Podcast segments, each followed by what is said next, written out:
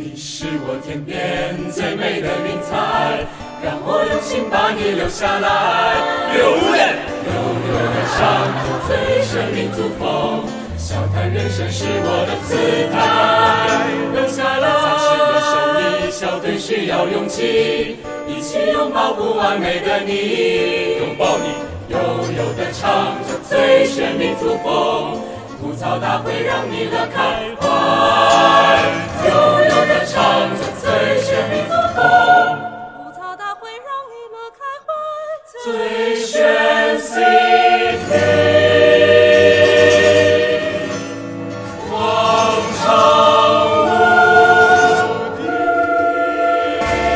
彩虹合唱团还唱过这个歌呢。呃，看过节目的我来跟你先安利一下这是怎么回事儿哈。人呃，因为最后一期的主咖是凤凰传奇，大家都说凤凰传奇的粉丝众多，就是不愿意承认。谁愿意说我最爱听凤凰传奇，显得我多土呀？那好，听什么歌的人洋气呢？传说是这个。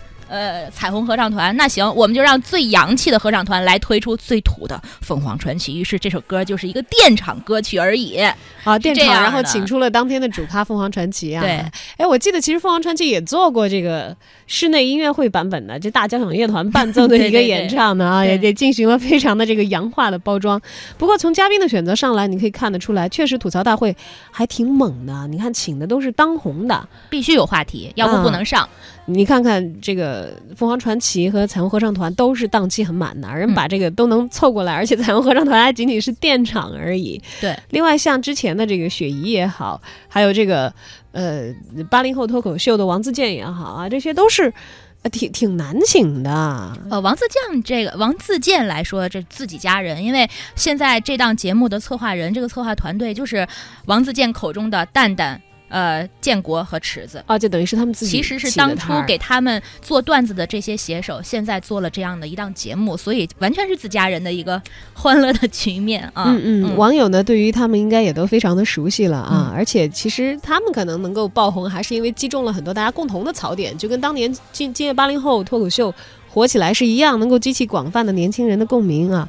当然呢，也会有一些大家熟悉的人以不一样的面貌出现，比如说唐国强的神代言，那么也有大家熟悉的一些槽点，比如说李小璐的网红红脸我们来听听李小璐在吐槽大会当中的怎么说自己的表现。脸。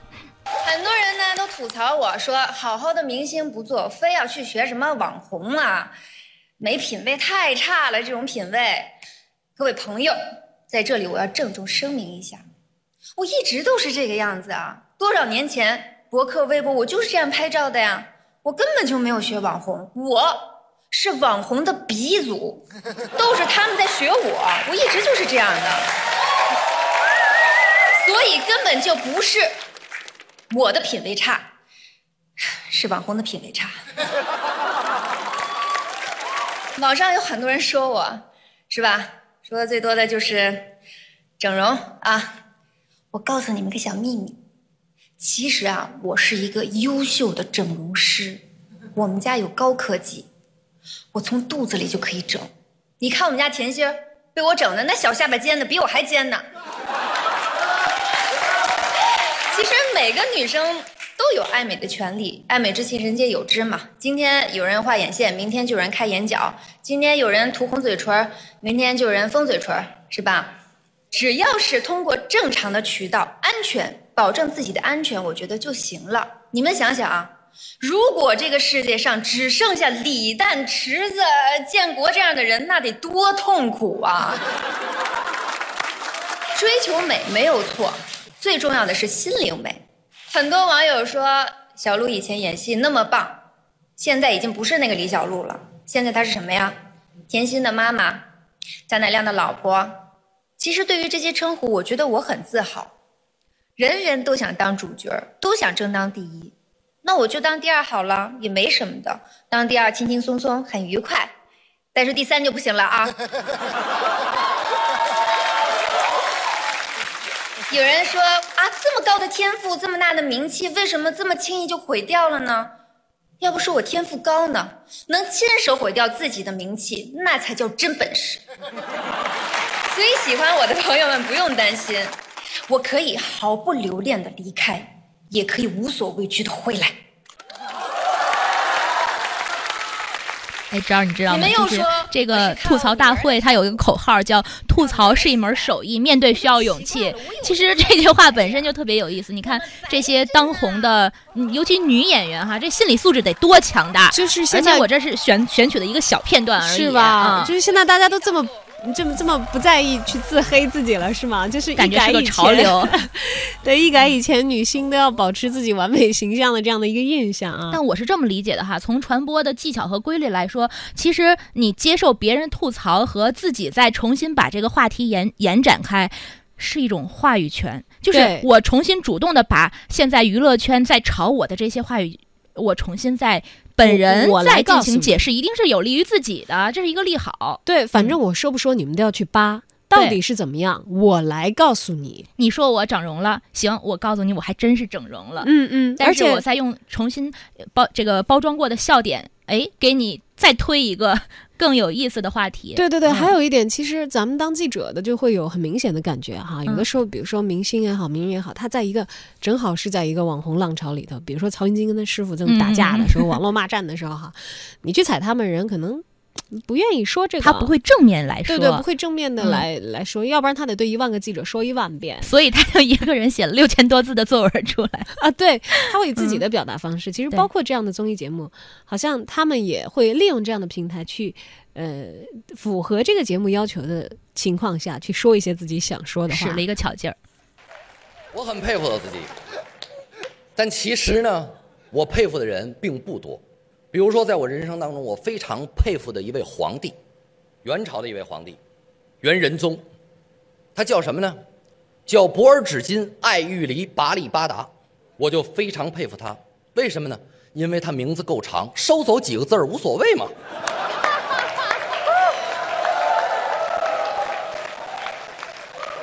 其实呢，我和周杰老师都有很多的社会新闻，比如说之前有媒体报道说我耍大牌，你说这耍大牌怎么可能呢？其实这是误传，并不是我耍大牌。我去剧组拍戏，他们不付给我劳务，说简单点就是不给钱，然后让我拍戏，凭什么呢？所以到最后，我把剧组告上了法庭。当然了，我好多朋友都站出来劝我，让我大度一些，啊，劝我大度一些。我最讨厌的就是那种不知道什么事儿站出来劝你大度一点儿。你知道我经历了什么？这种人，你得离他远点儿，因为他遭雷劈的时候容易连累到你，知道吗？咵，这儿扎你一刀，你这血还没擦干净呢，他过来，哎，你要勇敢起来，你死不死啊？咵，你这儿又扎一刀，你这血还没擦干净了，他过来，你要勇敢起来，你死不死啊你？对不对？其实我并没有耍大牌，我怎么会耍大牌呢？我的朋友周伟彤可以站出来作证，我绝对不是一个耍大牌的人。我要是耍大牌的人，我还能跟他们两个人来往？你瞧他们俩那倒霉模样。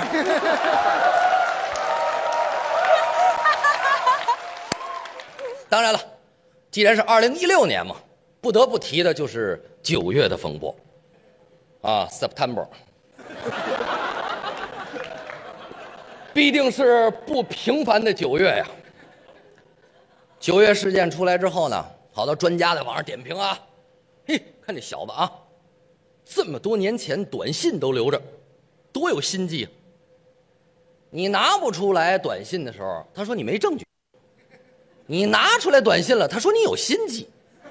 你说我到底该怎么着呢？当然了，好多朋友都劝我要大度一些。我最烦这种劝我大度的人。你不知道我经历了什么呀？这种人你得远离他，因为什么？他遭雷劈的时候容易连累到你。夸，你这儿被扎一刀，血还没擦干净了，他过来，哎，你要勇敢起来，你死不死啊？